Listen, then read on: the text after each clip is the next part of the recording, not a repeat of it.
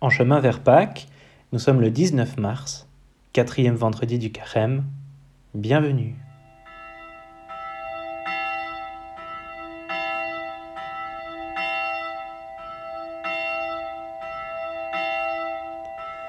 Prenons quelques instants de silence pour nous placer dans la présence de Dieu qui est Père, Fils et Saint-Esprit.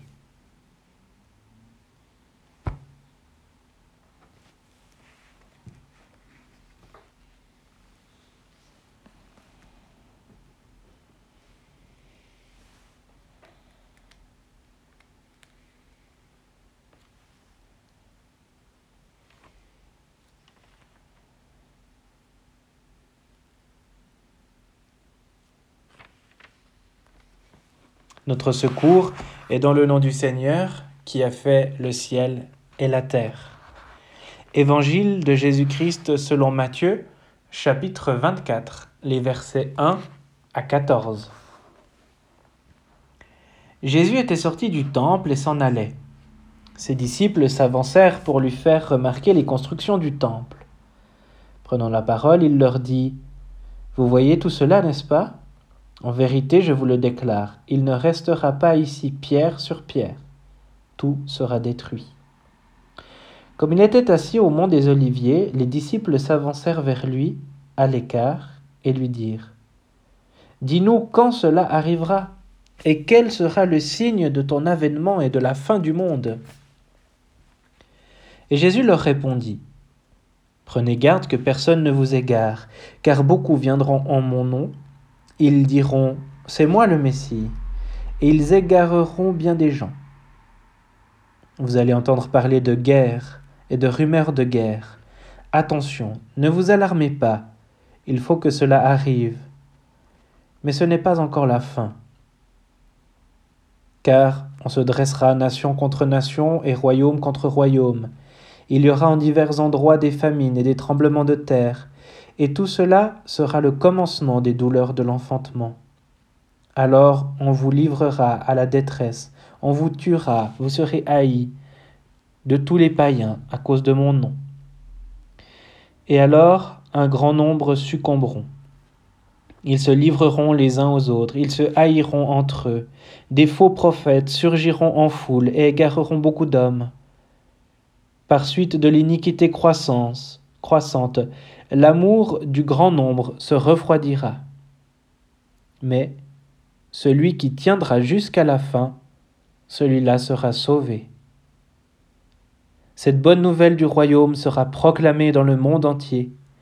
Tous les païens auront là un témoignage, et alors viendra la fin.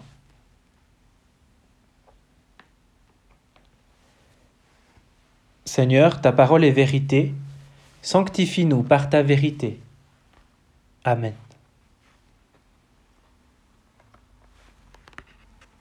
Celui qui persévérera jusqu'à la fin, celui-là sera sauvé. Un commentaire d'Hébert Roux. Tout le discours sur les derniers temps et l'avènement du Fils de l'homme est une réponse à la question des disciples Dis-nous quand ces choses arriveront et quel sera le signe de ton avènement et de la fin du monde. Jésus ne fait rien pour dissiper l'équivoque qui, dès le début, s'introduit dans la pensée de l'homme qui entreprend de discerner les signes des temps. Tantôt, il semble faire allusion à une situation historique précise, celle de la première génération chrétienne en Judée. Tantôt, il élargit démesurément la perspective des choses finales et situe l'événement dernier au-delà de tout événement historique déroutant par l'image et la parole toutes les tentatives de localisation et de précision chronologique de la raison ou de l'imagination. C'est que, en réalité, la question des disciples est celle que l'Église, dans tous les temps, ne peut s'empêcher de poser en présence des promesses éternelles de la parole de Dieu. Cette génération ne peut s'empêcher à son tour de se reconnaître mise en cause, et de rechercher dans sa propre actualité les signes annonciateurs de la fin. Ce désir de connaître les temps et de discerner les signes infaillibles correspond à un besoin de sécurité. a une hâte de tenir de façon tangible le secret de l'avenir et d'enfermer, en quelque sorte, dans les mesures humaines, et par conséquent rassurantes, l'accomplissement du dessein incommensurable de Dieu. C'est pourquoi la curiosité et l'ingéniosité des croyants, comme celle des incroyants, se sont de tout temps exercées sur les textes apocalyptiques du Nouveau Testament, s'appliquant à découvrir derrière les signes et les symboles des noms, des événements historiques ou des dates, en oubliant que les écrits bibliques n'ont pas été destinés à alimenter une science ou une gnose, mais à servir de témoignage à la seule foi. Or Jésus ne renseigne pas les disciples, mais il les avertit. Il ne répond ni à la question du temps, ni à la question du signe. Le temps et le moment précis demeurent indéterminés, et, au lieu d'un signe, il en énumère une multiplicité déconcertante. Tout le discours de Jésus est une sorte de rappel à l'ordre qui s'adresse à l'Église afin qu'elle sache à quoi s'en tenir quant aux conditions de son existence terrestre qui s'écoule dans un temps présent, comme en bordure de l'éternité, et pendant lequel elle ne doit ni céder à la panique, ni s'endormir dans une fausse sécurité. Car ce temps, quoique le dernier, doit durer, et sa durée dépend de la seule décision de Dieu. Savoir comment vivre dans ce temps, c'est se comporter en véritable fils du royaume. L'Église n'est donc pas à l'abri du doute et doit s'entendre constamment adresser les avertissements et les appels à la vigilance et à la repentance. Elle est appelée à vivre au sein d'un monde livré à la puissance de Satan.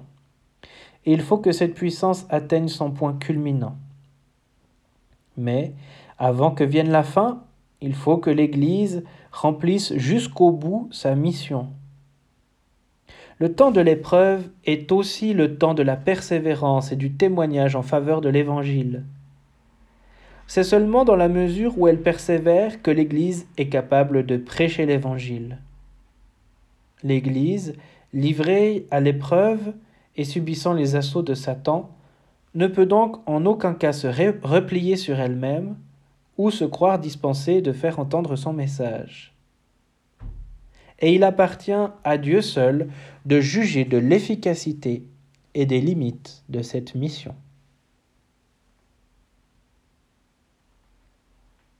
Prenons encore quelques instants de silence.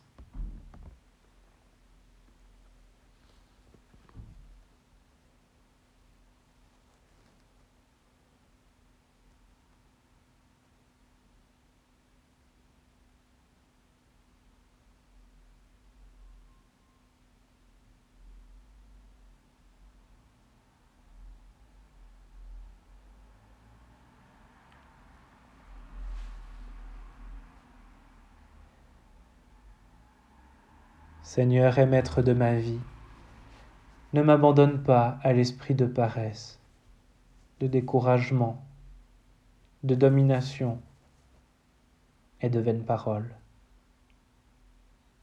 Mais fais-moi la grâce, à moi ton serviteur, de l'esprit d'intégrité, d'humilité, de patience et d'amour. Oui, Seigneur roi, accorde-moi de voir mes fautes et de ne pas juger mon frère. Ô toi qui es béni dans les siècles des siècles. Amen.